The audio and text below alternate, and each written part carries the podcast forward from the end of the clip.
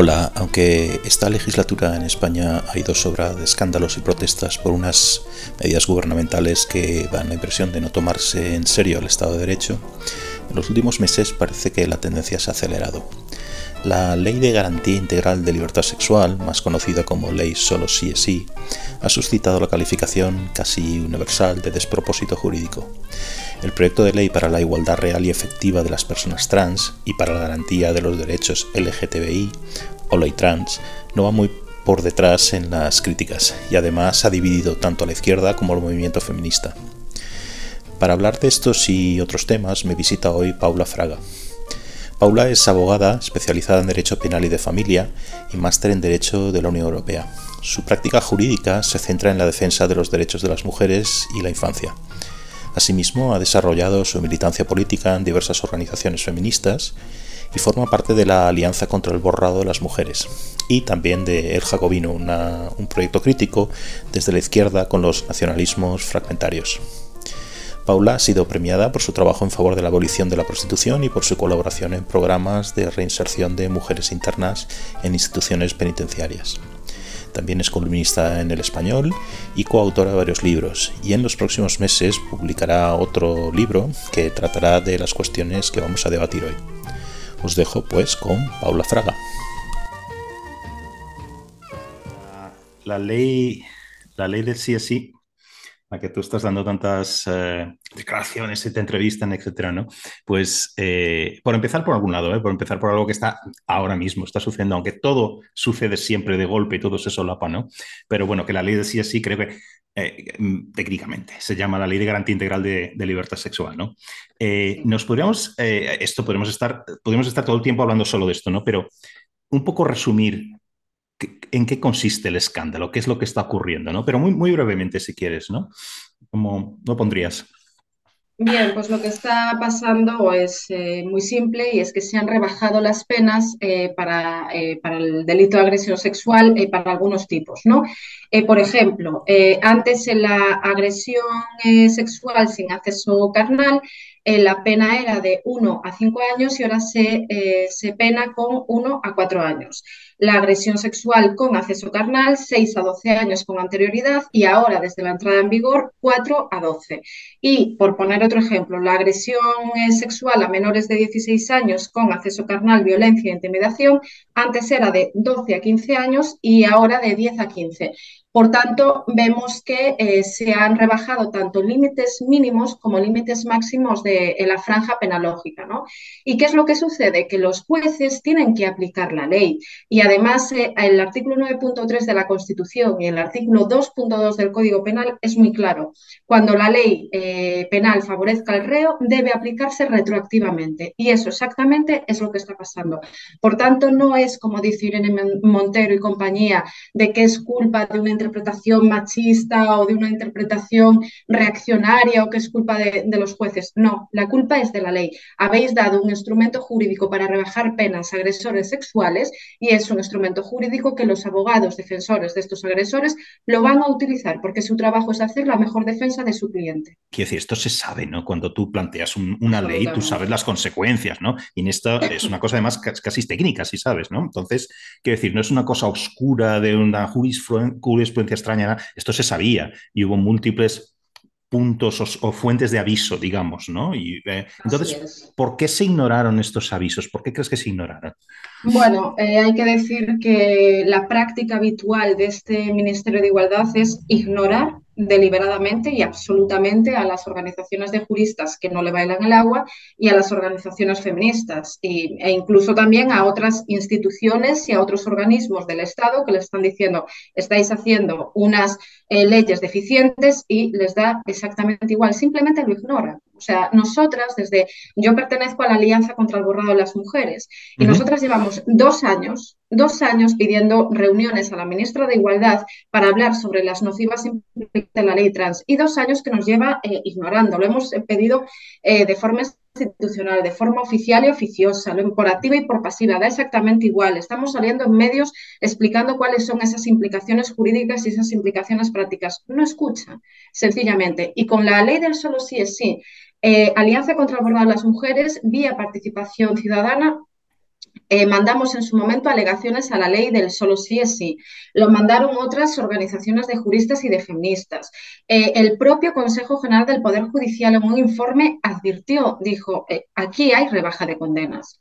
Mm, entonces, bueno, lo que pasa que no son honestos, eso es lo que pasa, porque si por lo menos dijeran, mirad, es que nosotras creemos eh, que hay que reducir las penas porque nuestra política criminal está basada en tesis antipunitivistas, que para mí, como, como jurista, para temas de agresión sexual y delitos graves, la tesis, las tesis antipunitivistas me parecen pura filfa jurídica, porque por supuesto sí necesitamos eh, medidas educativas, eh, medidas político-sociales, por supuesto, pero legislación contundente y, penas contundentes contra agresores sexuales. Bueno, pues si fueran claras y por lo menos lo dijeran así, pero es que encima, no, la culpa es de no sé quién. No, no, no, habéis rebajado penas.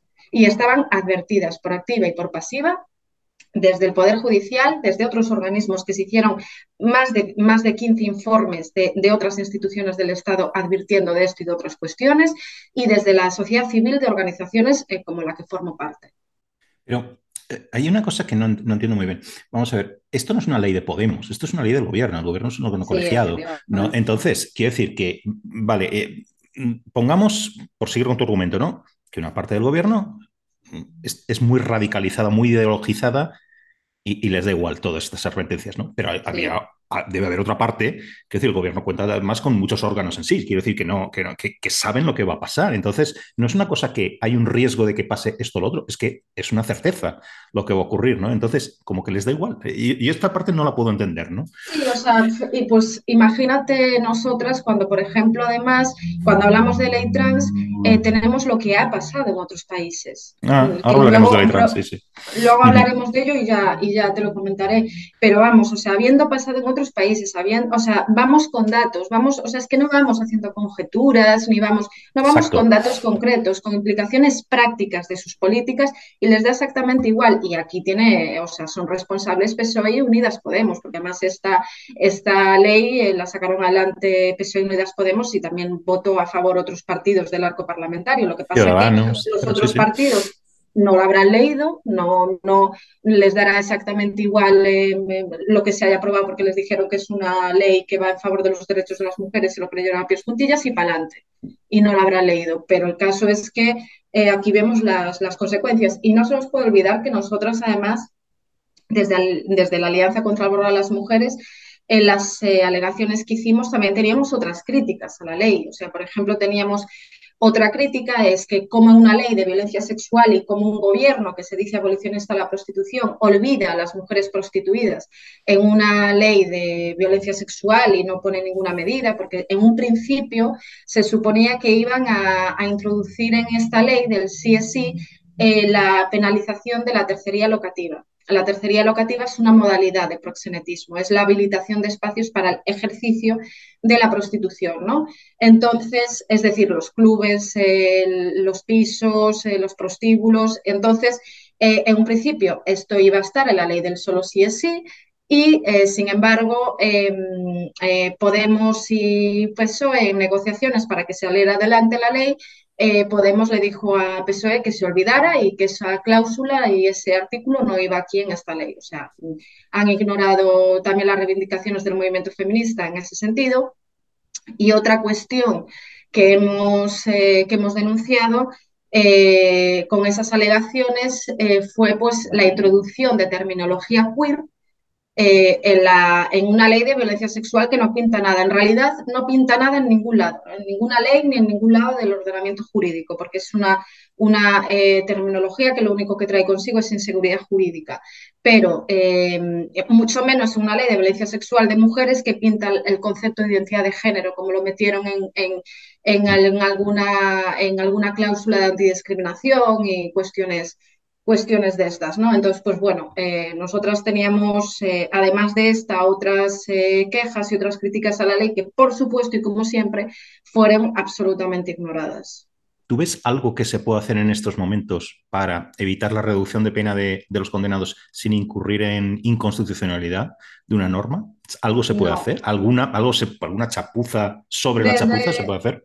Es que desde, los juzgados no pueden hacer nada. Los, los, jueces tienen que, los jueces tienen que aplicar la ley y si una, una ley es más eh, favorable, artículo 2.2 y artículo 9.3 de la Constitución, o sea, dos puntos del Código Penal o tres de la Constitución. O sea, es eh, absolutamente... Eh, es, obligatorio, vamos, no, no, pueden, no pueden ignorar ese, ese, mandato de la ley. Entonces, em, desde los juzgados no se puede hacer nada. Veremos cómo unifica criterios el Tribunal Supremo, si es que puede hacerlo porque a ver cómo se van a unificar criterios con, con, eh, con, esto y en todo caso le están pasando la pelota a lo judicial cuando quien eh, ha, eh, ha, propiciado todo esto ha sido el, el Poder Legislativo. Es el mm. legislativo quien tendría que arreglar. Entonces, la única solución que yo veo ahora, lo que pasa que, bueno, el daño ya está hecho porque el daño es irreparable, o sea, las escarcelaciones que se han producido y las rebajas de condenas que se han producido, eso ya es irreparable ya es irreparable porque ahora, eh, si, aunque se modifique, se vuelvan a poner las mismas penas, eh, el que ya se ha cogido eso ya, no, ya no se va, ya no puede, porque la ley penal eh, solo se aplica retroactivamente si es favorable y en este caso no le sería favorable, entonces ya no se pueden acoger. Entonces, ahora lo que, lo que se podría hacer es revisar la ley, eh, subir las penas, dejarlas eh, más o menos como estaban, porque no las pueden dejar más o menos igual, porque como hicieron ese, eh, em, esa, esa, integración de los tipos de abuso y de agresión, ahora solo hay uno de, de, agresión con, bueno, pues con agravantes, atenuantes, tipos cualificados, tal. pero bueno, subir las penas en general, porque desde luego el agresor sexual hay que, hay que penarlo debidamente y también se habla de que se podría haber eh, evitado con una disposición transitoria, una disposición transitoria que dijera al final de la ley, esto no se puede aplicar retroactivamente y tampoco se ha hecho. Entonces, bueno, ahora mm, hay un daño irreparable, pero de aquí en adelante puede modificarla. Lo que pasa que Irene Montero, Vicky Rosell, ministra de Igualdad eh, en general, se dedican a decir que no, que no, que no, que no toca la ley, que se respete el espíritu de la ley, la, la, eh, que se respete em, y que se interprete como ellas dicen, cuando es que tampoco ha lugar a esa interpretación. No ha lugar, porque es que si ellos tienen que rebajar la pena, eh, la van a tener que, rebajar, o sea, por el mandato jurídico de los artículos que hemos mencionado. Entonces, entonces, pues bueno, ellas dicen que no la van a modificar, que no es error suyo, que es que los jueces son todos machistas y punto. Y a mí me interesan también aspectos políticos de esto, ¿no? O sea, eh, estos días estaba leyendo cómo el presidente del gobierno se encuentra en una encrucijada, habrás leído también, ¿no? Porque claro, si destituye, cesa a la ministra Montero, o sea, que se le acabó la, coalición, no tiene votos suficientes para sacar adelante presupuestos, no puede continuar la legislatura. Entonces se ve como, como atrapado. Pero claro, yo creo que eh, es, yo no lo veo, si yo fuera, estuviera en el gobierno, en el, en el PSOE, ¿no? Yo no lo vería tan mal, ¿no? Porque Aquí es una cuestión de cómo, cómo, el público, cómo los ciudadanos perciben eh, quién es el responsable de, todo esto, ¿no? Entonces, claro, como decíamos antes, ¿no? Esto es el gobierno es un órgano colegiado, cualquier ley, quiere decir, esta es una ley del gobierno, ¿no? Entonces, casi mejor poder focalizar, esto lo estaba pensando antes, ¿eh? focalizar las culpas, digamos, de la chapuza, la responsabilidad, por decirlo así, en una parte del gobierno y no el gobierno en su conjunto, eh, ya puestos a no perder, no perder, digamos, apoyos, ¿no? ¿Tú crees que esta cuestión puede afectar políticamente al gobierno? Sí, por supuesto, yo, yo creo que puede afectar en el sentido de, que, bueno, quien tenga, eh, no hace falta ser eh, eh, feminista radical ni feminista de pro para darse cuenta de que esto ha sido una tropelía y una revictimización para, eh, para las mujeres y desde luego una chapuza. Y muchísima gente, más allá del movimiento feminista, está, bueno, pues eh, está, estará indignada eh, con, con, esto y yo sí creo que les puede, que les puede pasar eh, factura. Y es por eso que yo creo que, vamos, ya, lo, tendrán ya como estrategias, por eso que, siempre tratan de focalizar en una parte del gobierno. Yo hablo mucho del Ministerio de Igualdad porque como feminista y como, jurista feminista eh, son las que nos están haciendo la vida imposible. O sea, son las que están haciendo una unas políticas identitarias absolutamente nefastas. Y hablo del Ministerio de Igualdad por eso, pero cuando sale una ley, la ley es responsabilidad del gobierno. O sea, no es solo responsabilidad del Ministerio de Igualdad, aunque, aunque ellos lo hubiesen propuesto, ¿no? Pero ellos es cierto que focalizan, focalizan y se echan la culpa eh, cuando no es el eh, Unidas Podemos al PSOE, es PSOE a Unidas Podemos, según el tema que toque. O sea, entonces recuerda, por ejemplo, el tema del Sáhara. Estaban, eh, estaban echándose las manos a la cabeza Unidas Podemos y decían, pero vamos a ver, que sois parte de esa decisión que sois parte del gobierno. Entonces yo creo que lo utilizan un poco como estrategia también de cara a, futuras elecciones, a decir, bueno, es que nosotros vamos por un lado y, nosotros por el otro, lo que pasa es que confluimos en este momento porque teníamos que trabajar juntos y tal, pero nuestras propuestas son diferentes. Y yo creo que están con, esa, con esa forma de actuar y que están con esa Em, con esa estrategia, bueno, pues para, echarse culpas eh, recíprocas y que no recaiga todo en el gobierno en bloque. Otra, lo has mencionado antes, em, la cuestión de la, de la ley trans o el proyecto de ley para, eh, técnicamente, la igualdad real y efectiva de las personas trans y para la garantía de los derechos LGTBI. Eh, aquí también tela, ¿no? Y tú también lo mismo, has, no has parado de dar declaraciones, te han hecho entrevistas, etcétera, ¿no? Entonces, aquí las preguntas son muy, también muy concretas, ¿no? Porque esto eh, se parece al caso anterior, ¿no? Pero también tiene cosas, aspectos que son nuevos, desde mi punto de vista también muy preocupantes, ¿no? Por ejemplo, este proyecto, ¿qué decisiones permite? Porque aquí ha habido mucha polémica. Parece que no está claro, uh, eh, esto permite hacer, esto no se permite, esto es una mejora a la situación que había anterior o, empeora, etcétera, ¿no? Entonces, ¿qué decisiones concretas permite a los niños que crean estar afectados por disforia de género, eh, ¿qué, decisiones permite tomar estos niños sin el consentimiento de los padres? Que parece que esta ha sido una de las cosas que más pues, mm, preocupa o para algunos escandaliza, etcétera, ¿no? O sea, ¿qué pueden hacer los niños sin el consentimiento de los padres según esta, esta ley, la ley trans?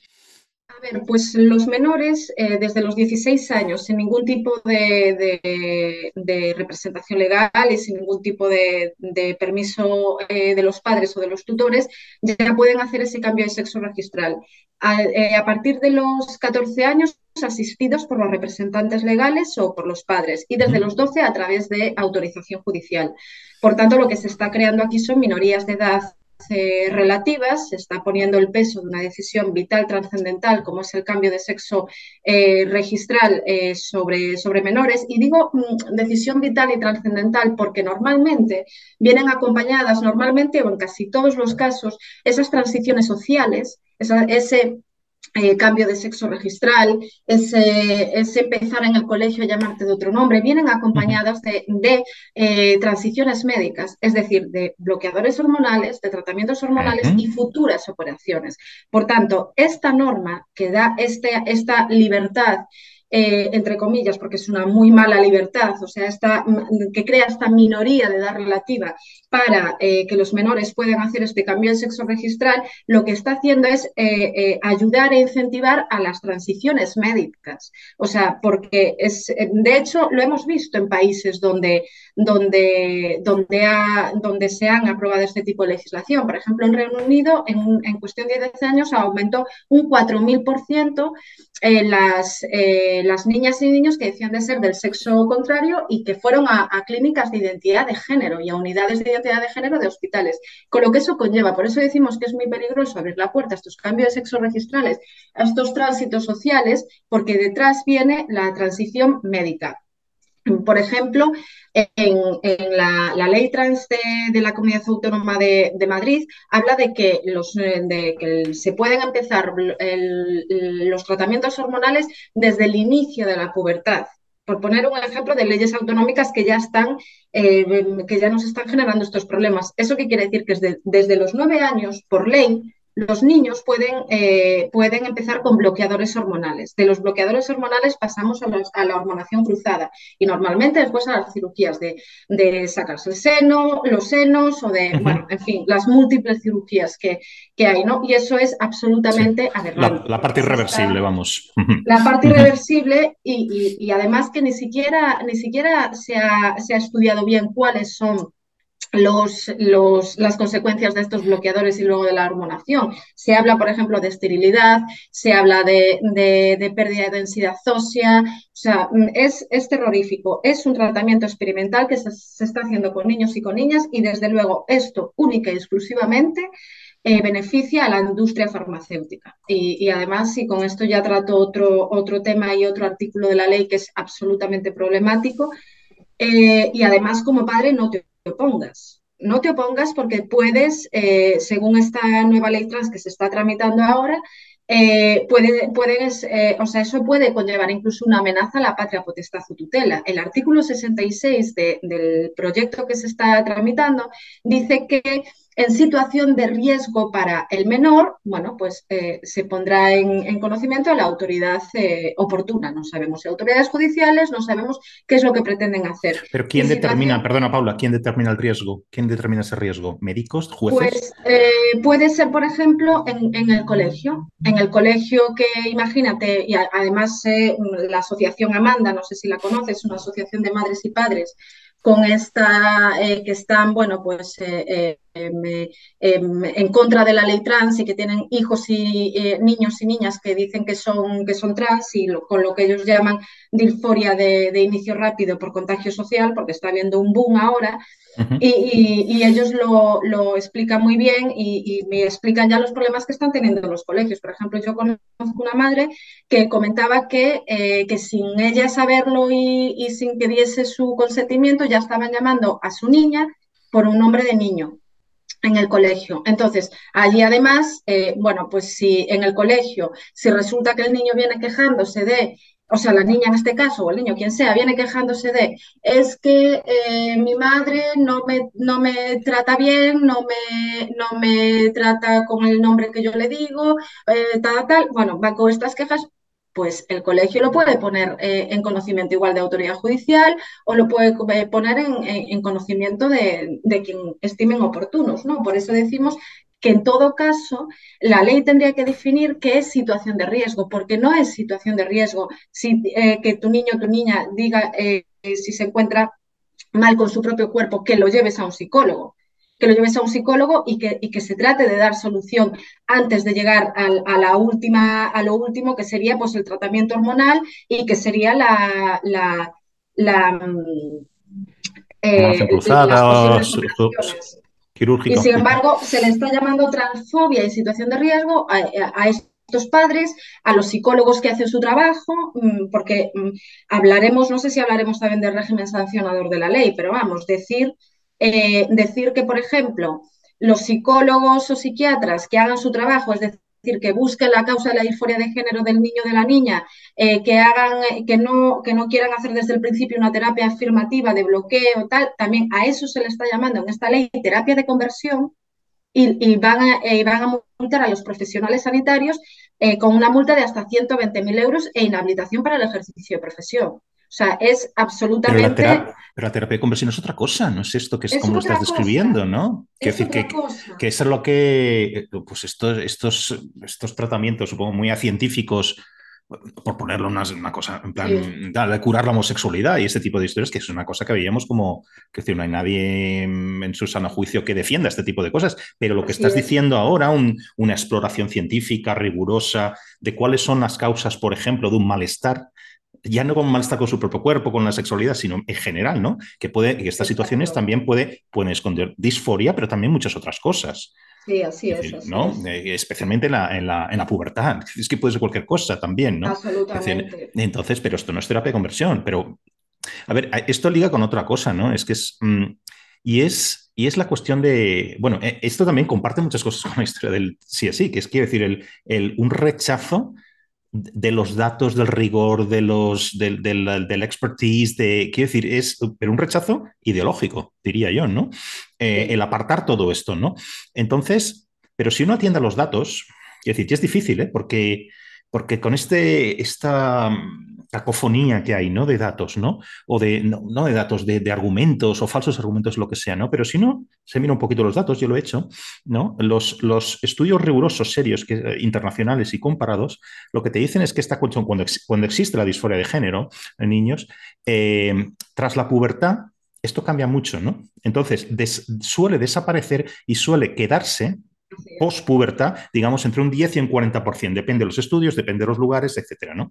Que no es un 100%, como están asegurando, ¿no? y, eh, yo, sí, yo los estudios que manejo y lo que nosotros tenemos es, eh, eh, o sea, entre el 10 y el 15%, o sea, de... Claro, por, por eso, ¿no? Entonces, he visto los estudios concretos, he leído algunos, entonces... Entonces, esta, lo que suele pasar es que, bueno, ya entramos en una situación en que niños y niñas que decían que estaban a disgusto, que ellos eran un hombre o una mujer, siendo eh, biológicamente lo contrario, digamos, pues normalmente se queda en una, digamos, pasa una, a una situación en la que se reconocen, bueno, como, como, como gay o lesbiana o lo que sea. Esto suele, es lo que suele pasar, ¿no? Entonces, que es una situación totalmente distinta, ¿no? Entonces, teniendo en cuenta este tipo de datos contrastados, comparados, ¿no debería llevarnos eso a, prohibir los tratamientos a niños o al menos a tener toda la cautela del mundo con estas cosas? ¿no? Absolutamente, absolutamente. Si es que... Eh, Primero que hay que analizar las causas de, la disforia de género que, hay detrás, o sea, y tienen que dejar a los profesionales hacer su trabajo, cosa que no están permitiendo, eh, no están permitiendo, no van a permitir con esta nueva ley. Por ejemplo, por poner eh, eh, por poner un ejemplo, una chica que está ahora haciendo una de transición, que también da declaraciones a medios y tal, y ella cuenta que cuando, que claro, que ella fue abusada sexualmente de pequeña y entonces cuando empezó a desarrollarse, ella empezó a taparse, a vestir como un chico, entre comillas, a ir con ropa holgada, tal y cual, y encontró todo este movimiento queer y dijo, ah, pues igual es esto lo que me pasa. Luego dio con el feminismo, dio con otros discursos y dijo, no, no, yo no soy ningún hombre, o sea, a mí lo que me pasaba es que tenía esta, esta problemática eh, y esas eh, secuelas del abuso sexual, por eso me quería tapar, por eso vestía tal, o sea que Ojo, ojo, porque ya, ve, ya vemos las problemáticas que se pueden tapar y, que, y no solucionar. Y si algo necesita, por eso siempre hablamos de, de que la disforia de género necesita acompañamiento médico y de las problemáticas que tengan asociadas. ¿no? Y luego, respecto a los menores y, a lo que has preguntado concretamente, eh, por supuesto hay que prohibirlo. De hecho, eh, hay que prohibir el bloqueo hormonal y el tratamiento hormonal a menores. O sea, primero, porque son tratamientos experimentales que no se saben las consecuencias eh, a día de hoy cuáles son las consecuencias. Segundo, porque se está utilizando a los niños como, como conejillos de indias en favor de la industria farmacéutica, porque comprenderemos que, eh, eh, que, la, que aquí los únicos beneficiados son ellos. O sea, medicalizar a la gente sana de por vida, o sea, nos podemos, nos podemos figurar, ¿no? Y luego, y luego también por las experiencia que ya tenemos. Suecia acaba de prohibir los bloqueadores hormonales y el tratamiento hormonal a menores de 18 años. Y lo Reino, Unido, Reino Unido también. Reino Unido ha cambiado también la, ley. Sí, Reino Unido también ha cambiado. Tenemos el caso de Keira Bell, que fue ella quien judicialmente fue contra la, la, unidad de, contra la clínica Tavistock. Tavistock, sí, sí. Eh, fue contra ella porque en fin, en una sesión ya le estaban dando hormonación y en medio año ya se estaba sacando los pechos. Una niña, una niña que era, ¿sabes? Y, al final simplemente era una mujer lesbiana y punto y se acabó. Pero en cuanto ve una mujer lesbiana que viste como un hombre, entre comillas, o a un niño, como se dice vulgarmente, con pluma, tal, en vez de que sea un, niño que acabará siendo un varón homosexual, no, es que es un varón encerrado en el cuerpo de una mujer, que no puede haber cosa más sexista, más científica, más metafísica y más, mm, bueno, más, más magufa. Así dicho mal y pronto, ¿no? Entonces, pues, pues hay que atender a la experiencia, más allá de toda la argumentación, experiencia vivida ya. Suecia prohibiendo, el Reino Unido echando marcha atrás. ¿Qué hacemos aquí en España o sea, eh, haciendo un camino que ya se hizo en otros países y que trajo sufrimiento y malestar y, nocivas implicaciones para los derechos de las mujeres y para los niños y, para las niñas con lo que estamos hablando. ¿Tú crees que puede ocurrir aquí, eh, es una pregunta un poco más amplia, ¿no? Como en el caso de la ley del sí sí, pues consecuencias del tipo de que hablábamos antes, ¿no? Consecuencias, no sé llamarlo no previstas, ¿no? En la ley como litigación, eh, bueno, inseguridad jurídica, en fin, que parece que, la, que, por lo que estamos describiendo lo va a traer, ¿no? Quiero decir, eh, mm, litigación frente al Estado, este tipo de historias, ¿no? Eh, y luego hay, otros, hay otra cuestión, y ahora podemos entrar en esto también, ¿no? Quiero decir, lo que tú hablabas antes del borrado de las mujeres, ¿no? estoy pensando, eh, medidas que se toman a favor de emancipación femenina, estoy hablando muy en general, ¿eh? por ejemplo, si algo en una situación donde hay cuotas para mujeres, por ejemplo, o hay cuotas para mujeres o hay cuotas trans. Las dos no puede ser a la vez, decir, por, por, casi por definición, ¿no? Quiero decir, este tipo de historias, ¿no? Quiero decir, porque la categoría de trans entonces elimina muchas otras situaciones en las que hay un beneficio determinado para mujeres o para hombres o lo que sea, es que se lo lleva por delante, ¿no? Entonces, ¿qué consecuencias puede haber de, de todo esto? Quiero decir, es que podemos entrar también en una situación descontrolada, chapucera, si quieres, en ese sentido, pero con consecuencias muy, muy, muy terribles, ¿no? ¿No, crees? Puede haber litigación contra clínicas, puede haber litigaciones contra hospitales, comunidades de identidad de género que a la primera de cambio están hormonando a los niños, eh, puede haber litigación contra el Estado, por supuesto, por responsabilidades eh, eh, mm, civiles, o sea, por supuesto que la puede, la puede haber. Estamos advirtiendo, lo estamos diciendo. En otros países ya, ya hemos visto cuáles son las consecuencias y aquí lo veremos respecto a los derechos de las mujeres. A ver, yo si quieres antes de darte, de darte unos ejemplos concretos de lo que pueda pasar, si quieres podemos explicar cuál es el principio vertebrador de esta ley eh, y, cuáles son las consecuencias y qué es lo que cambia, ¿no? Para ubicar un poco, ubicar un poquito a la gente de, qué es lo que trae consigo esta ley. Bien. Pues en primer lugar, esta ley está, eh, está estructurada em, o vertebrada eh, con el principio de autodeterminación de género, o como ellos dicen, derecho de autodeterminación de género, que en fin, ya, ya nos contarán qué derecho es ese de cambiar el sexo a gusto, ¿no? Pero bueno.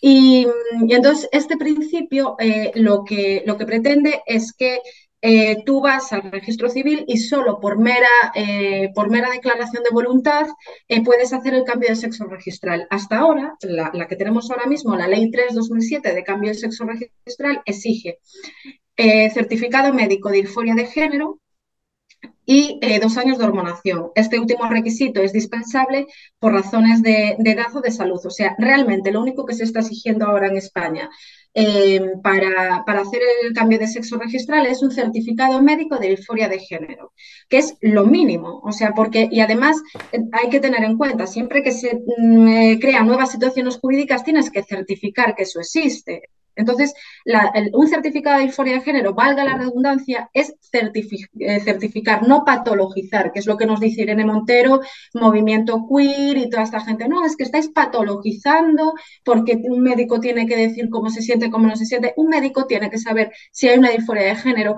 o si, es un varón que nos está tomando el pelo, que quiere hacer ese cambio de sexo registral con motivaciones espurias, como hemos visto en muchísimos lugares. Entonces hay que certificar y eso no es patologizar. Y en todo caso no se nos puede olvidar que la disforia de género es una psicopatología que necesita de acompañamiento médico. Y eso no es tratar, o sea, lo que hay que desestigmatizar es tratar la patología como, como algo malo, como algo... No, eso es lo que hay que desestigmatizar, pero eh, lo que hay que, eh, y debemos normalizar, el, bueno, pues que esto sea una, una eh, o sea, que se acuda a un, a un profesional sanitario cuando, cuando haga falta, ¿no? Entonces, esta es la consecuencia, que cualquier varón puede ir al registro civil y simplemente decir, eh, con decir me siento mujer, pues se le registra como mujer. ¿Qué han puesto el artículo 39 del proyecto para, para hacer el, cambio como requisito? Que vuelvas a los tres meses y vuelvas a decir a los tres meses que te, sientes mujer. O sea, es una broma. Es, un chiste de mal gusto porque nos dicen, no, es que eso ya es suficiente salvaguarda. No, hay que poner salvaguardas que impidan el fraude en los cambios de sexo eh, registral, porque desde luego mm, eh, ese tipo de fraudes los hemos visto, los vamos a seguir viendo. Los hemos visto en otros países, van a pasar aquí, lo estamos advirtiendo y eso, y que vayas mm, dos veces a decir que te sientes mujer, ¿qué clase de salvaguarda es esa? O sea, que no, ahí no hay cláusula de, para evitar el fraude de, ley en estos cambios en, ningún sentido. Una cláusula, por ejemplo, si de verdad tuviesen ánimo de, no dañar los derechos de las mujeres y de, y de, y de hacer una ley más o menos eh, correcta, pues una cláusula de salvaguarda sería decir, una persona un varón que tenga antecedentes, eh, em, eh, condenas por violencia sexual, no puede hacer, o violencia machista, no puede hacer un cambio de sexo registral. Punto. O sea, y eso habría que ponerlo así, no lo ponen. ¿Y qué es lo que pasa? Y ahí vamos a los ejemplos prácticos. Pues pasa, por ejemplo, que tenemos, que tendremos y que tenemos ya en otros países a varones autoidentificados mujeres, sin ningún tipo de cambio, o sea, nada, o sea, nada, simplemente tienen que decir que se sienten mujeres, varones que han sido condenados por violencia sexual, por violencia machista, por violar o por matar a una mujer, que por su mera palabra se van a los módulos de mujeres en prisiones a cumplir condena, con lo que eso significa eh, para, para, las mujeres. Es un riesgo, es desde luego poner en riesgo eh, la seguridad eh, de, de, las mujeres, comprometer su, su bienestar físico y emocional. Pero no solo un riesgo, Pau, ha, habido, casos ya demostrados de abusos sexuales en cárcel, e, etcétera, ¿no? Quiero decir que no es una, posibilidad.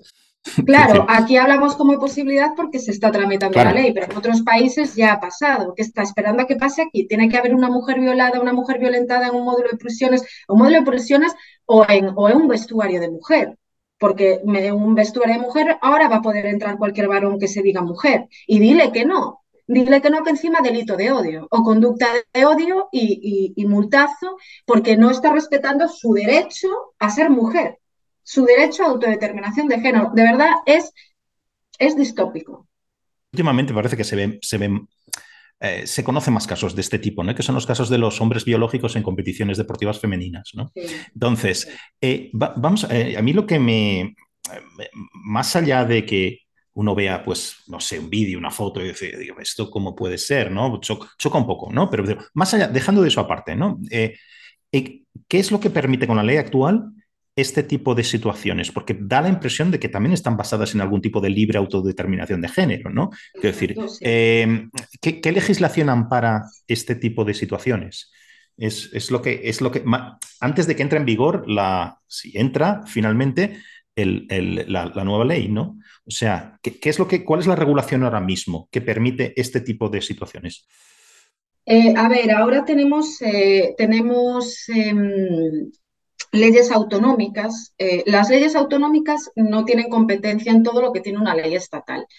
Eh, entonces, las leyes autonómicas, algunas de ellas, eh, si no me confundo, hay 14 leyes autonómicas trans y ya son auténticos mm, caballos de Troya contra los derechos de las mujeres y, y, ya están dando problemas, ¿no? Por ejemplo, hay comunidades autónomas en que un varón eh, con, o sea, que se haya em, eh, con ese certificado médico de disforia de género y que ya haya hecho el, cambio de sexo registral con la ley 3-2007, bueno, pues eh, como hay leyes autonómicas que en materia de deporte dicen, hablan de respeto, identidad de género y tal y cual, por eso ya vemos situaciones en España, en algunas comunidades autónomas, que hay varones que están jugando en categorías deportivas femeninas. Hace, hace dos semanas veíamos un señor que dice que es una señora, que no sé ni en qué cambio de sexo registral ha hecho, pero vamos, un señor.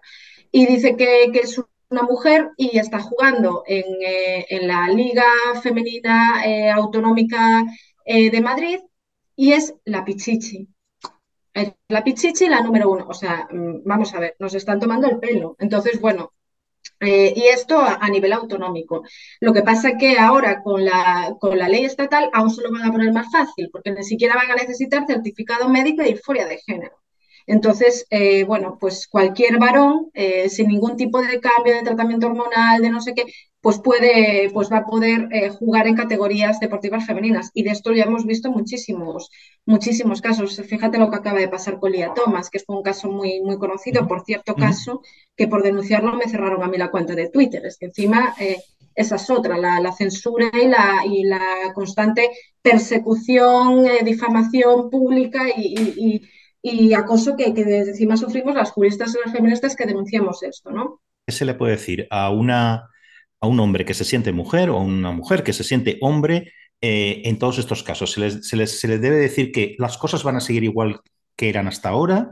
¿O, o qué, qué, qué, tipo de solución se puede dar? ¿no? ¿Cómo lo ves tú? Pues, Incluso técnicamente, ¿eh? de una, desde un sentido de técnica jurídica, si quieres, ¿no? A ver, eh, desde el punto de vista ético, si quieres eh, llamarle, desde el punto de vista político-social, que merecen todo el respeto del mundo que merecen todo el respeto del mundo, que necesitan un acompañamiento eh, médico, que nadie quiere vulnerar sus derechos. O sea, es que además la ley trans no viene a darle ningún derecho. Lo único que viene a poner es ese derecho, derecho de autodeterminación de género, pero no soluciona las problemáticas reales de las personas transexuales. Es que ni siquiera la ley se habla de personas transexuales, se habla de ese paraguas trans, hablan de trans y ahí lo meten todo, travestismo, transexualidad, transgenerismo, eh, no binarios, a género, o sea, mm, esto no tiene que ver con las personas transexuales, se están instrumentalizando las personas transexuales para poner, eh, eh, para introducir una norma jurídica que, vulnera derechos de las mujeres y va contra la infancia, ¿no? Y de hecho cada vez son más las personas transexuales que se levantan contra esta, contra esta norma, lo que pasa que con mucho miedo y con mucho eh, y pasándolo muy mal porque el, movimiento queer, el movimiento transgénero es profundamente virulento eh, y más con las personas transexuales que son contrarias a esta, porque de hecho les han puesto hasta una categoría, los llaman transescum, o sea, basura trans, les llaman, o sea, somos, a nosotros son los que nos llaman transfobas y resulta que somos nosotros las que estamos defendiendo los intereses de personas transexuales diciendo que esta ley también los borra, los borra a ellos y eh, y, el movimiento transgénero, que son lo más inclusivo y lo, y lo más tolerante del mundo y son los que nos acosan, nos agreden a las feministas y las que llaman transespun a las personas transexuales que se oponen a, esto. Por eso que, hay que centrar las cosas y ver qué es lo que está pasando. ¿no? Y luego, respecto a la parte técnica, eh, pues yo sencillamente no haría ninguna ley de autodeterminación de género, porque es una ley que va a traer inseguridad jurídica, vulneración de derechos de las mujeres y de la infancia. Si se quiere hacer algo más, o sea, porque los derechos de las personas transexuales están garantizados como los de cualquier persona, exactamente en el mismo, eh, en el mismo sentido por el ordenamiento jurídico que tenemos. Entonces, si se quiere hacer algo más, en todo caso se deben hacer políticas de no discriminación. Es decir, lo que no puede ser es que una persona transexual, por ser transexual, eh, no la cojan un trabajo, no le alquilen un piso, esas cuestiones. Pues ante esas cuestiones, por supuesto, legislación, eh, código penal si hay un delito e incluso políticas de no discriminación para el trabajo. Por supuesto que sí, no tenemos ningún problema. Eh, ahora bien, eh, ley de autodeterminación de género, ley trans en los términos que está planteada, es mm, una aberración jurídica y no hay nada que arreglar. Es que sencillamente no se debe aprobar. Pero yo diría que todas estas protecciones ya están ahí, ¿no? claro, claro. ¿no? Quiero decir que me extrañaría que una persona eh, transexual que le niegan el alquiler de un piso, por ejemplo, y, y se puede demostrar que es esa la razón, me extrañaría que no pudiese actuar contra la persona que le ha negado el piso, ¿no? Claro, jurídicamente, claro, sí. ¿no? Sí, sí, sí, jurídicamente hay instrumentos y luego también tenemos otras, otros instrumentos más o menos discutibles como es el delito de odio. Digo más o menos discutible porque a veces el delito de odio y todo esto que es un poco difuso a veces sirve más de mordaza que para proteger a quien debe proteger, ¿no? O sea, porque ahora como le llaman odio, hacer lo que estoy diciendo yo hoy aquí supuestamente es odio y ya ves que es una crítica política, una crítica jurídica y además yo parto desde, de, mis bases son socialistas y feministas. Yo estoy haciendo una crítica desde ahí, pero da igual, todo es odio, todo es odio y ese aspecto da igual, porque quiero decir, desde, desde donde tú partas ideológicamente para hacer esa crítica, eso no, no da igual. se puede hacer también desde un punto de vista liberal, quiero decir que no. Es, desde un punto de vista liberal, desde un decir, ¿no? Absolutamente. Eh, no, y además en este caso que lo hago, como hablo de la ley, lo hablo como jurista. Pero es cierto que yo estoy influida por el feminismo porque yo soy feminista y, tal, ¿no? Y entonces, pues bueno, eh, pero da igual, o sea, puede ser eh, Teresa Calcuta, que como digas esto, eres, eh, tienes todas las fobias, o sea. Eres transfobia y yo que lo estoy encubriendo también, ¿no? Pero con, esto, ¿no? Entonces, que no hay forma de escaparse no hay forma de discutir casi nada, ¿no? Porque todo es, lo que quieras poner, el prefijo que quieras poner y luego fobia, fóbico, etcétera, ¿no? Es decir, pero de modos hay, hay, algo que sobrevuela en todo lo que estás diciendo y es esta cuestión del feminismo es muy importante aquí, ¿no? Entonces, si quieres, a mí me gustaría discutir un poquito eh, contigo ciertos aspectos vinculados a esto, pero también a otras, otras cosas, ¿no? Eh, partiendo de cosas muy concretas, ¿no?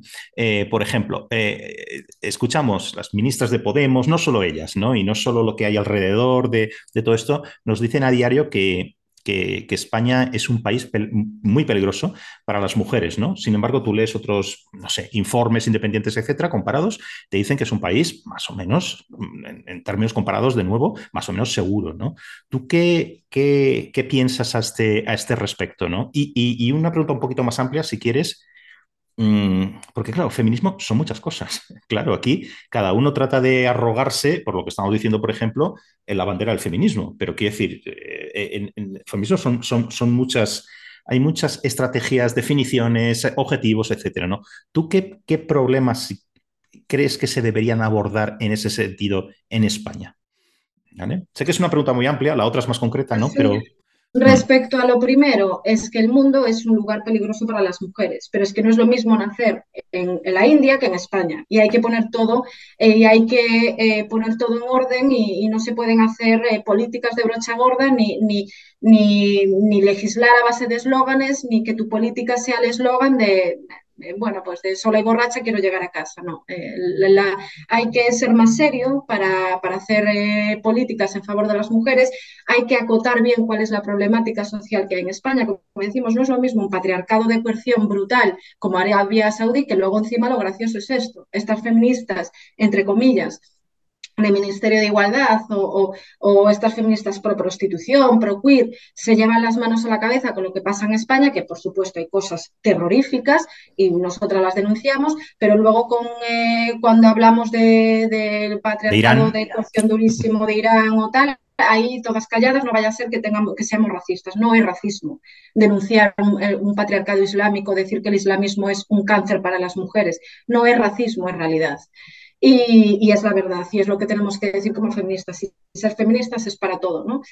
Y, entonces lo que hay que hacer, lo que yo considero que, se debe hacer es, eh, bueno, pues eh, eh, incidir, por ejemplo, en medidas educativas, en la coeducación en los, en, los colegios, en decir, bueno, que la estereotipia sexista no nos define, o sea, ese, bueno, pues ese tipo de políticas educativas eh, políticas educativas eh, con dos mensajes claros, o sea, pues, eh, pero nada de, llevar a los colegios ideologías queer que confunden a los niños si es niño o si es niña, o sea, no, mensajes claros de coeducación, sobre todo de educación sexual por el tema de la pornografía, que muchos niños y, niñas inician eh, en la pornografía cada vez más jóvenes y ahí tenemos un problema. Ese, por ejemplo, es un problema al que, al que hay que... Ahora hablaremos de eso. Al, que hay que ir, ¿no? O sea, prostitución, o sea, yo como mujer feminista creo que que una de las problemáticas más serias que tenemos en España es el tema de la prostitución y que hay que implementar una legislación abolicionista del sistema mm, prostitucional. Ahora, hablaremos de esto también. Mm. Entonces, bueno, pues violencia sexual eh, respecto, dos medidas, respecto a, dos o tres medidas, respecto a violencia sexual, eh, las eh, políticas educativas de coeducación, de, eso, de educación no sexista Em, eh, penas adecuadas a agresores sexuales, nada de rebaja de penas, ni muchísimo menos, que eso no lo pedimos las feministas por mucho que lo diga Irene Montero. Y luego, eh, eh, bueno, pues mm, hablaremos ahora de prostitución, pornografía, entonces si quieres ya, ya comento ese tipo de medidas en, en, ese, en ese apartado. Y luego a mí también me gustarían políticas de ayudas a las familias y a las madres, porque, bueno, tenemos un descenso de natalidad hace tremendo y en gran parte no es porque ahora todas las mujeres no queramos tener hijos. Algunas quieren y otras no quieren. Es porque tenemos unas condiciones económicas eh, y laborales pues bastante malas, eh, sin un horizonte vital claro y por eso eh, y por eso es más complicado. Entonces yo creo que habría que, poner ayudas a las familias y a, y, a, las madres que quieran ser madres. Perdón, a las mujeres que quieran ser madres. Sí, sí, sí, no, se, entendía. Eh, pero eh, esto es una cuestión también que yo lo he reflexionado mucho desde hace mucho tiempo, ¿no? Y, y, también hay como mucha confusión en todo esto. Yo creo que esto debería ser una, una de esas políticas que así, pensando de una forma, de forma idealista, que no deben concitar ninguna oposición. Quiero decir, se trata de una cuestión casi técnica, si quieres, ¿no? El problema está diagnosticadísimo, ¿no? El problema de lo que tú decías de, natalidad, casi la natalidad es una consecuencia del problema, del problema que eh, de que no se trata de aumentar la natalidad per se, yo creo que lo que se trata es de es de, a pesar de que España, por ejemplo, tiene unas natalidades de las más bajas del mundo. Pero bueno, y con todos los problemas que tiene eso, después mercado laboral, sostenibilidad de las pensiones, del estado de bienestar, etc. Pero no se trata incluso de eso. Se trata de que eh, lo que debía ser casi, no sé si inmoral es la palabra, es que una, una, una pareja o una persona individual que quiere tener hijos no debería no tenerlos por cuestiones económicas o por cuestiones personales. Mm, eh, eh, yo creo que esa debería ser lo que guíe una política, ¿no? Y eso, se, de, las consecuencias de eso son muy, muy evidentes. Puedes organizarlo de, de, formas distintas y muchos países lo organizan de formas muy distintas. Puedes tener subsidios, puedes tener políticas también que influyen no discriminatorias, por ejemplo, en la vuelta al trabajo después de la maternidad. Puedes tener eh, una política de guarderías que en España no existe. Igual que no existen muchas cosas de apoyo a las familias en España, es que no existe. Si tú comparas lo que se hace en otros sitios, no existe. Pero esto no es una cosa, eh, no es una política cualquiera de la que puedes elegir, sino es que esto tiene consecuencias tremendas para muchas otras cosas, para el mercado laboral, para, la, para, la, eh, em, para, para, las familias, para montones de cosas, ¿no? Entonces yo creo que aquí debería ser eso que se llamaba antes, que ahora ya casi no, no lo ves por ninguna políticas de Estado, esto debería ser número uno. Pero bueno, Perdón el excurso aquí, pero... No, no, no, totalmente, totalmente de acuerdo con todo lo que acabas de decir. Eh, y, por supuesto, también no lo he dicho, pero esto quiere decir, lo que quiero decir al final de esto es que no debe ser una cosa de izquierdas o derechas. Aquí debería haber un cierto acuerdo eh, para llevar a cabo esto, ¿no? Pero bueno, eh, también una cosa antes de que entremos en los temas que habías dicho antes que también quería tratar contigo, ¿no crees que muchas veces escuchamos decir por ejemplo, los, los, problemas de las, las, mujeres, entre comillas, ¿no? ¿Tú no crees que es un poco problemático hablar de las mujeres como si fuera un colectivo monolítico homogéneo? Hay muchas situaciones muy distintas. La renta importa, eh, la, la, dónde vives, la clase, hay muchas, muchas cosas que importan ahí. O sea, decir, a las mujeres se nos dice esto o lo otro, o a las mujeres nos pasa esto o lo otro. Es un poco equívoco como mínimo, como mínimo esto, ¿no? Ya, entiendo, entiendo lo que quieres decir. De hecho, ahí está, eh, está la discusión también entre, entre comunistas y feministas eh, que dicen, es que lo primero es la clase y luego si eso es sexo, sí, o sea, entiendo perfectamente. O, la cuestión de interseccionalidad, que no me quiero meter ahí, porque es un berenjenal, eso tremendo, pero bueno. Sí.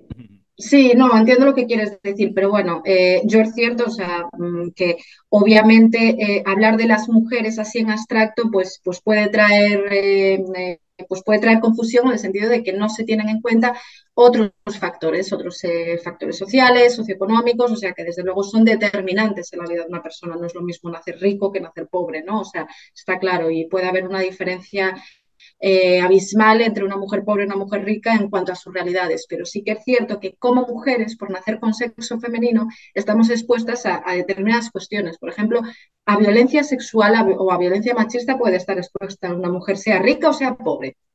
Puede tener más o menos posibilidades la, mujer, eh, la mujer rica de estar expuesta a determinada violencia, pues puede ser, pero el caso es que hay determinadas cuestiones que por nacer con sexo femenino nos pasan.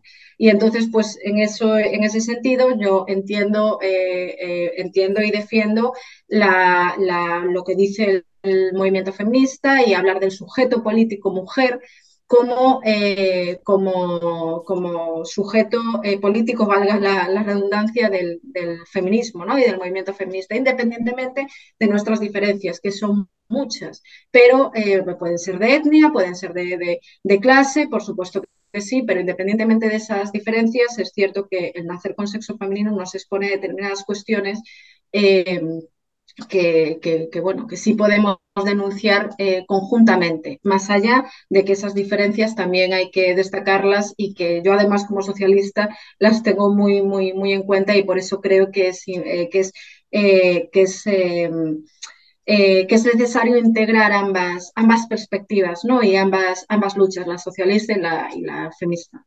Si pudieras casi con brevedad, ya sé que es difícil porque es un tema al que te dedicas mucho y lo has mencionado ahora, ¿Por qué hay que abolir la prostitución?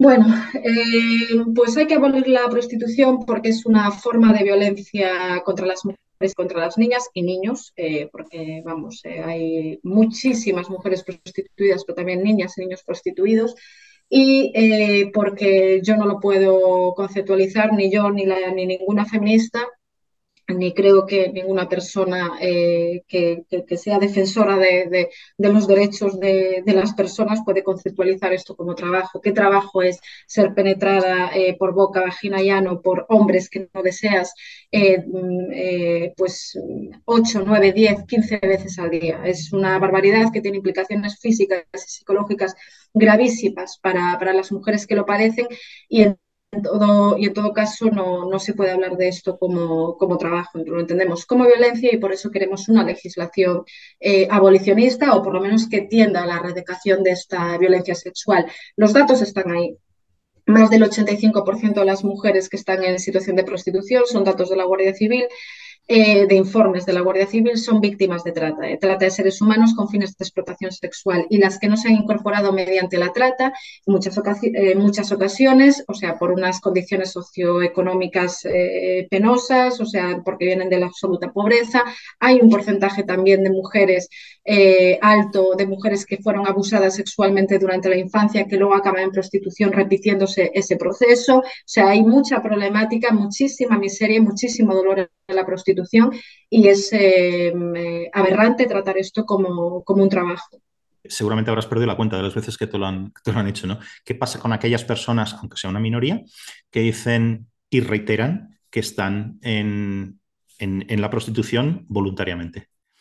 Bueno, eh, yo como, eh, como jurista le respondería que la ley abolicionista no va en contra de, las personas que dicen estar voluntariamente. Habría que analizar esa voluntariedad, porque yo que he trabajado mucho en este, en este tema me he encontrado con muchas mujeres que me han contado que cuando estaban en prostitución decían que estaban voluntariamente y que necesitaban decirse a sí mismas que estaban voluntariamente, que eran las mujeres más empoderadas del mundo y que era lo que querían porque era la única forma psicológica de poder con esa con esa situación, ¿no? Pero bueno, habría que analizar esa, esa voluntariedad. Pero vamos a ponernos que alguna por ahí y alguno por allí eh, haya, ¿no? Pues muy bien, respeto a su decisión, respeto, el, respeto que, se le pueda tener en el sentido de, que al final estos discursos de la libre elección son muy dañinos y, muy falaces y hacen daño al conjunto de las mujeres que están en situación de prostitución, ¿no? Pero bueno, respeto es su, es su, la forma que han escogido en vivir eh, la vida y ahí yo no tengo nada que, meterme. Yo quiero una legislación abolicionista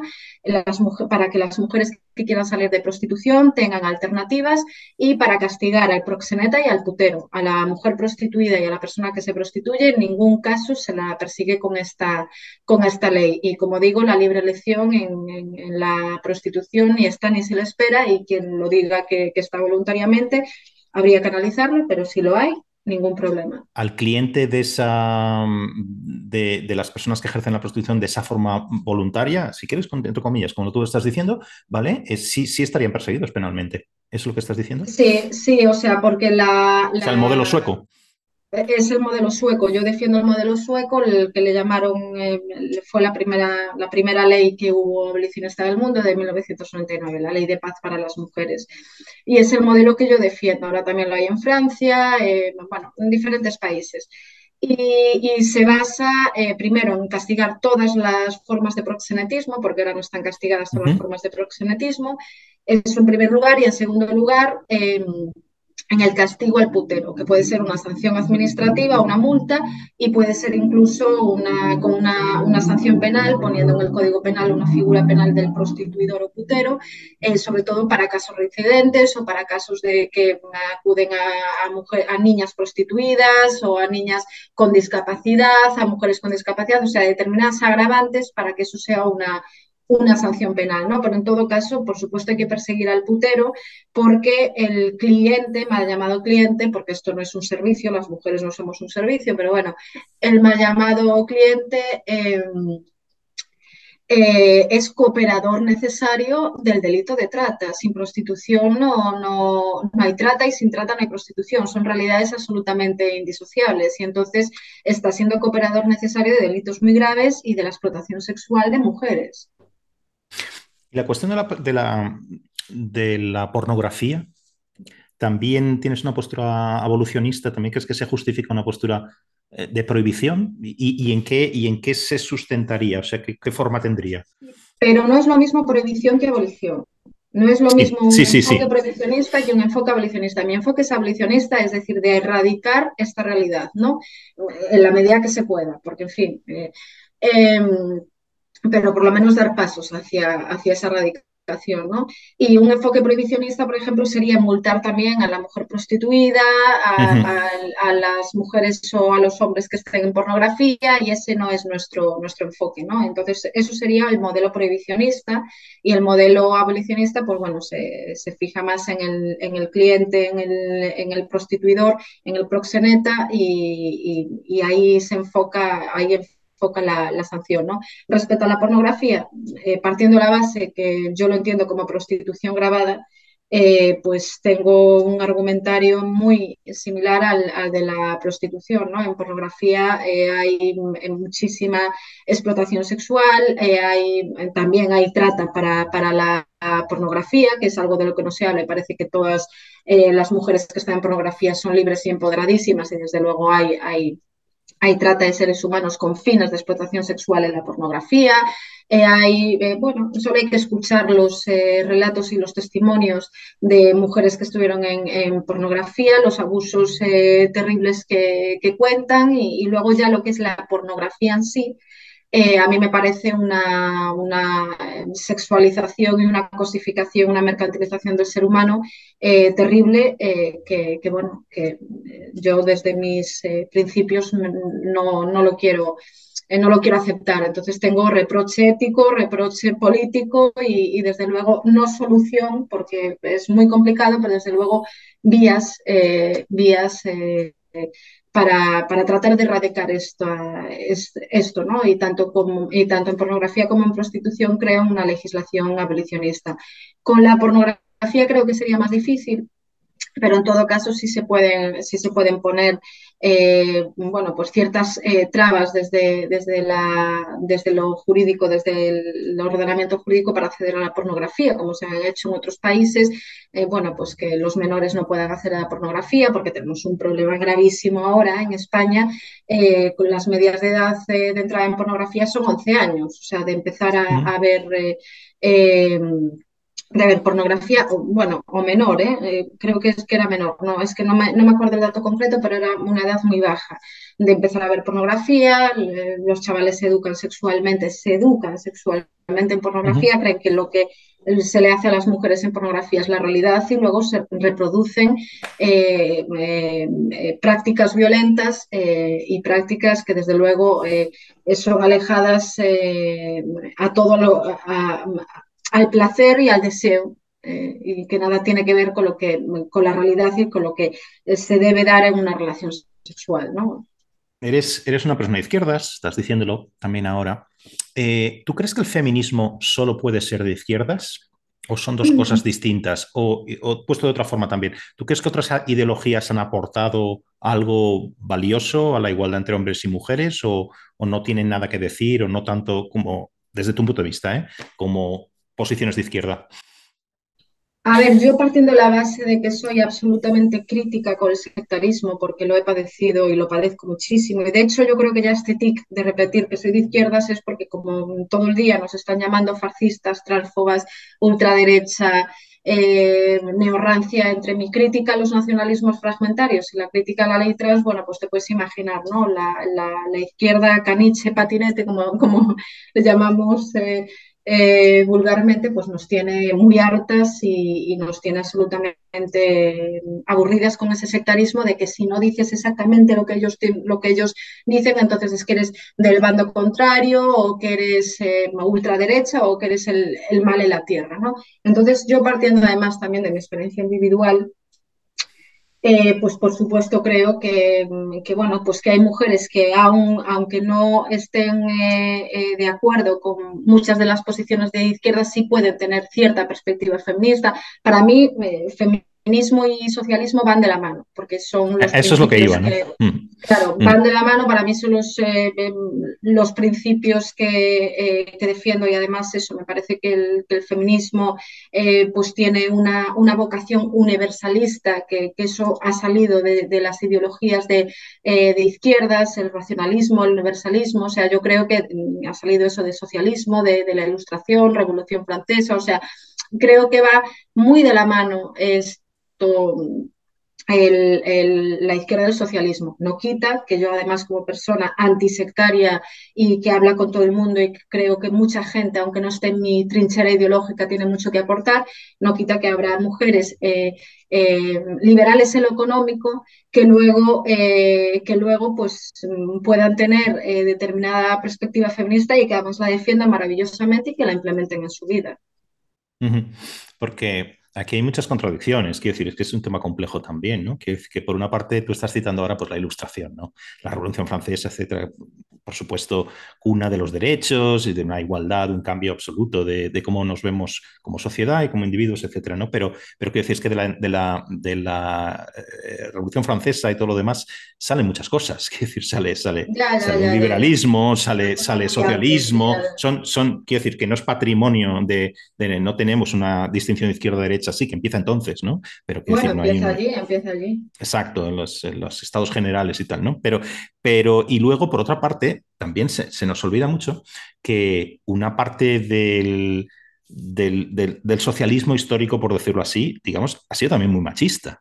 Quiero decir, y no sé hasta qué punto sigue, sigue, sigue existiendo esta parte. Quiero decir que esto que en una cosa que no salía, no sé si es una forma de ponerlo que eh, si es un poco exagerada, pero que no salía natural esta igualdad entre hombres y mujeres, ¿no? Entonces, ¿no? Porque claro, la importancia eran otras cosas, ¿no? Pues la, eh, la, posición económica, quiero decir, o tener una, decir, unos salarios, unas determinadas cuestiones, cuestiones muy materiales, ¿no? Y parecía que esto era un poco como una cosa secundaria, ¿no? Con lo cual no hay una tradición, yo no la veo como una traducción natural desde el principio de izquierda y, igualdad, ¿no? A ver, es que esto eh, realmente la lucha feminista y el empujar por la igualdad jurídica y por la igualdad plena entre hombres y mujeres es del feminismo, porque machismo ha habido en el socialismo, ha habido en el liberalismo, ha habido en todas partes, o sea, y sigue habiendo a día de hoy, ¿no? Entonces, eh, eh, por supuesto, pero una cosa es eh, que haya, mm, eh, bueno, pues eh, machismo en determinadas filas y otra cosa son los principios que se defienden que se pueden integrar o no, ¿no? Yo entiendo el, el socialismo como esa defensa de la igualdad de todos los ciudadanos, por eso mm, esa igualdad entre territorios, entre ciudadanos, esa defensa que hago yo del, jacobinismo, de, o sea, por eso iba, yo hablaba de, Revolución Francesa y yo creo que, que se puede aunar igual que muchísimas feministas pues tienen una base más anarquista, otras incluso que se dicen liberales, o sea, hay de todo, como por ejemplo mi gran admirada Clara Campoamor, el referente feminista eh, como pocas y era liberal.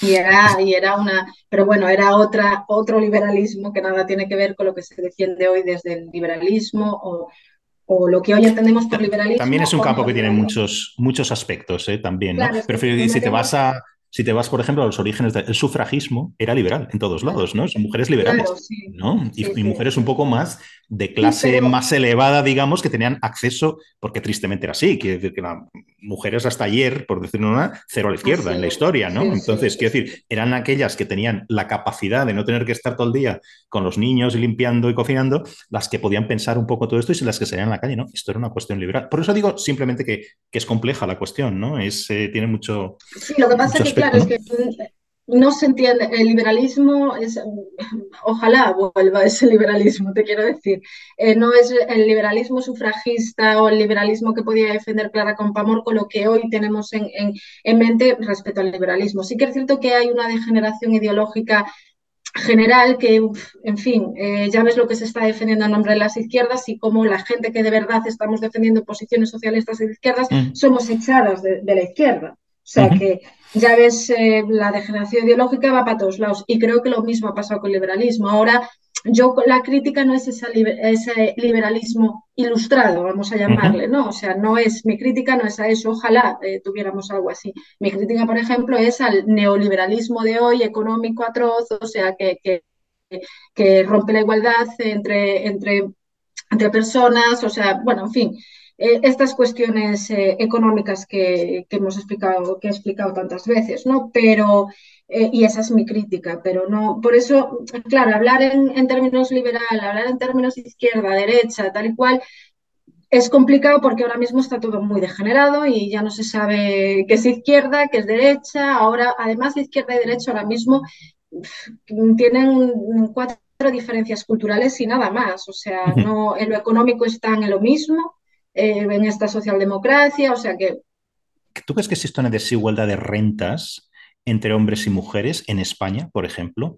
Eh, y si es así, ¿vale? O sea, eh, por ponerlo de una forma un poco más vulgar, ¿no?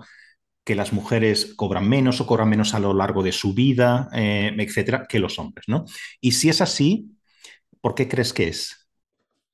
A ver, eh, yo obviamente no puede, una, una, una, mujer no puede cobrar menos que un hombre, eh, que un hombre eh, por el mismo trabajo. Eso jurídicamente no, no puede ser, pero por eso, bueno, pues se, hablamos de otros términos, habla de techo de cristal, que a las mujeres les cuesta llegar más porque ¿qué es lo que pasa con, con, las mujeres? Que las mujeres en algún momento de su vida suelen eh, eh, para su carrera eh, laboral, mientras su marido, su pareja varón, pues no lo hace porque es ella la que se queda en casa, ella la que, la que se centra más en el cuidado de los hijos y normalmente suele ser por, eh, bueno, pues por, una, por un tema educativo-cultural. O sea, nosotras hasta hace cuatro días aquí en España estábamos pidiendo permiso a, los padres o a los maridos para hacer determinadas cosas. O sea, tenemos, teníamos licencias maritales. Entonces, claro, eso no, no desaparece en dos días. Entonces está absolutamente asociado el cuidado de la familia a las mujeres y son ellas las que estancan su carrera profesional y ellos siguen.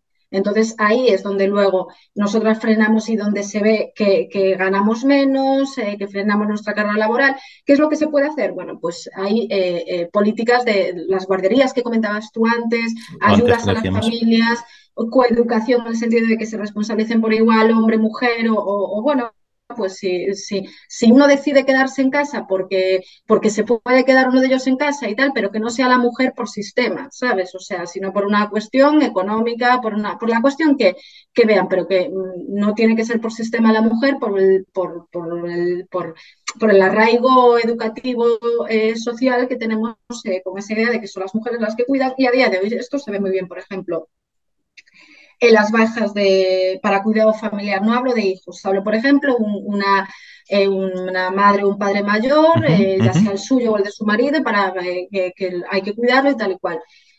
bueno, pues, pues más del 90% de ese tipo de bajas, bajas largas para cuidado familiar, las cogen las mujeres no es, no es casualidad, ¿sabes? Las mujeres no, nacemos con un gen de cuidar, ni, eso es una, eso es eh, pues la educación que, se nos da desde pequeñitas. Date cuenta que a mí de pequeñita me regalaban un, bebé para jugar con el bebé de, juguete y al niño le regalaban un telescopio. Todo eso nos determina y nos hace como, como personas si tú lo, haces una simple operación aritmética, que ves la renta de los individuos en un país y divides por género, eh, es, no, solo es cierto esto, que hay una que las mujeres eh, a lo largo en su trayectoria vital, digamos, tienen una renta más baja, sino que además esto es algo que se ve en todos los países, ¿no? No es una cosa española sola, ¿no? Pero normalmente enfrentados a este tipo de, cosas, el debate así político, discurso político a ras de suelo, si, si quieres, eh,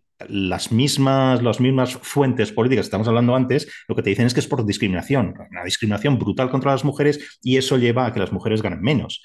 Pero, pero esa no es la, razón. La, palabra aquí importante es maternidad y todo lo que viene. Y, y cuidados, digamos, cuidados a los hijos y cuidados a los padres, como tú estás diciendo, o cuidados a las personas que necesitan cuidados en la familia, etcétera, ¿no? lo que pasa es que yo también creo, es cierto todo lo que te estás diciendo por, por, por cultura, eh, tal, pero por un lado pienso, no pasa solo en España, pasa en otros países también, países economías avanzadas. Alemania, por ejemplo, es un país que en el ranking de igualdad entre eh, hombres y mujeres no destaca especialmente, si quieres en el europeo, ¿no? Suecia sí. ¿Pero por qué Suecia?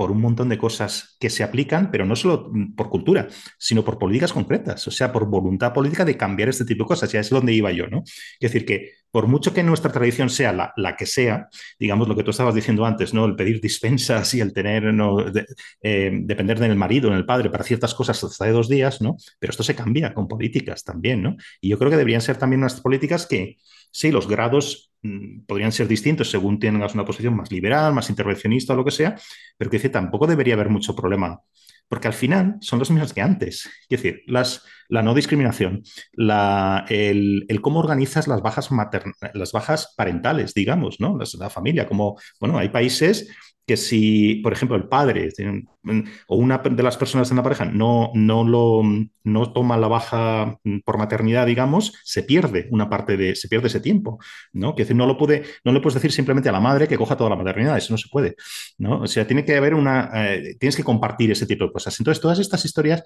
al final y al cabo, son políticas que se pueden aplicar y se podrían aplicar perfectamente en España porque también hemos cambiado muchas cosas de nuestra cultura, ¿no? Era simplemente eso lo que, pero creo que en ese sentido estamos en la, en, la misma, vamos en la misma dirección, ¿no? Eh, vale.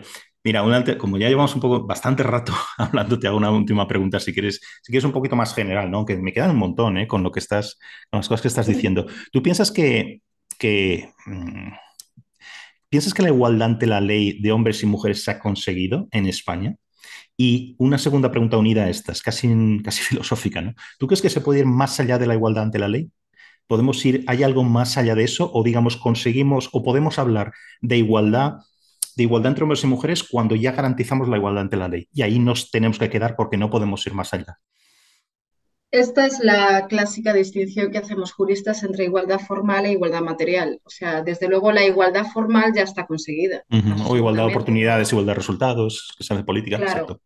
Eh, nosotras eh, entendemos, o sea, que la igualdad eh, Em, la igualdad eh, formal está conseguida, o sea, artículo 14 de la Constitución, prohibición de, discriminación por razón de sexo, y mm, tenemos instrumentos jurídicos eh, para que en caso de que haya una discriminación ante la ley o una discriminación en la situación que sea para revertirla con esos instrumentos jurídicos. Por tanto, la igualdad formal lo tenemos, no, no queda ninguna, eh, ninguna, bueno, quedan algunas reminiscencias por ahí en alguna ley de, discriminación. Eh, por ejemplo, la propia Constitución, cuando hablamos de la, de la monarquía, que en fin, como republicana como que me da un poco igual, pero hay que destacar que, por ejemplo, una discriminación sexista que sigue habiendo es en la Constitución, en, em, en el título 2, eh, hablando de la sucesión regia, bueno, pues que tiene preferencia al varón a, la mujer, ¿no? Bueno, pues eso sería una, eso es una de las reminiscencias de, discriminación en la ley que quedan. Pero en general, la igualdad formal está conseguida, no así la igualdad material, o sea, es decir, el, el tratamiento eh, equitativo e igualitario entre, entre mujeres y hombres. Y para mí, la mayor demostración de, que no hay igualdad. Para mí, una de las instituciones y prácticas que, lo revela es la prostitución. El, concebir a las mujeres como servicios sexuales, como mercancía eh, para, para beneplácito sexual de, de, los varones. Hay determinadas eh, realidades eh, que para mí implican la, no existencia de, igualdad eh, plena, de igualdad eh, material, esa, la existencia de violencia sexual, que evidentemente no se puede erradicar todo a cero, porque es imposible. También hay un código penal contra y, delitos contra para parar los homicidios y, no se llega nunca a hacer, o sea, evidentemente, pero sí se tienen que dar pasos para, eh, para atender a ese cero y para atender a la erradicación de, realidades, bueno, eso que, matan, eh, que, que, que, discriminan y, que, y que dañan a, a, los seres humanos, ¿no? Entonces, pues bueno, se pueden seguir se pueden, eh, se deben seguir haciendo políticas feministas, pero políticas feministas de verdad, no políticas identitarias terroríficas como las que están saliendo del Ministerio de Igualdad. Una ley de violencia sexual seria, bien hecha, que establezca políticas educativas, que establezca, mm, eh, que establezca penas adecuadas eh, y, desde luego penas eh, o con, mínimo como las que teníamos eh, para, la agresión, para la agresión sexual. se puede hacer una legislación abolicionista de la prostitución, se puede hacer medidas de coeducación y ahora que hablábamos de políticas, bueno, pues de la maternidad, los cuidados, pues políticas para que favorezcan y que ayudan a la, maternidad y a las familias. O sea, se pueden hacer una serie de, cosas para eh, tratar de que esa igualdad sea eh, absoluta y plena. Pues oye, yo estaría aquí hablando de, todos estos temas y, más que han salido y que de los que aprendo mucho y me, me gusta mucho tus, la, forma en los lo, que, planteas, ¿no? Con, incluso también mirando las, complejidades, ¿no? De todo, lo, de todo lo que proponemos, ¿no? Como tú como lo planteabas antes, de una forma no sectaria, ¿no? Que es, que es yo creo que la forma en la que hay que ver las cosas, ¿no? Más allá de la posición ideológica de, de cada uno, ¿no? Pero bueno, que, que, mil gracias, que yo creo que hemos tenido una conversación muy, muy ilustrativa y muy, muy, muy buena, ¿no? Muy bien. Bueno, pues, pues muchas gracias a ti por invitarme. Muy bien, gracias.